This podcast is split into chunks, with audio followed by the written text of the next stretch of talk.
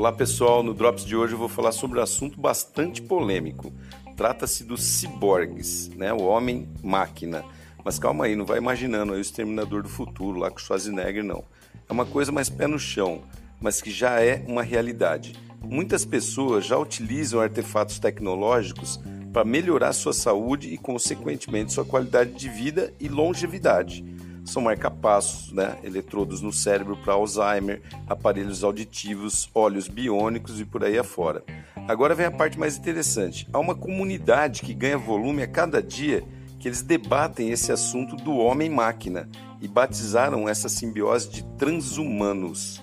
Eles acreditam que o futuro bem próximo, né, num futuro bem próximo, os seres humanos viverão cerca de 150 anos a idade já está aumentando, né? Na verdade, há 50 anos atrás as pessoas viviam 48, 50 anos já estavam morrendo ali. Tanto é que a aposentadoria nessa época era mais longa porque ninguém vivia mesmo.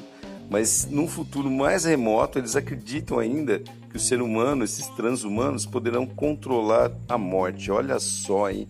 Ter controle sobre a morte. Falei que ia ser polêmico isso, mas se você quiser refletir mais sobre o assunto, assista um documentário fantástico chamado Quanto Tempo o Tempo Tem. É uma produção brasileira, super atual e de excelente qualidade. Está na Netflix.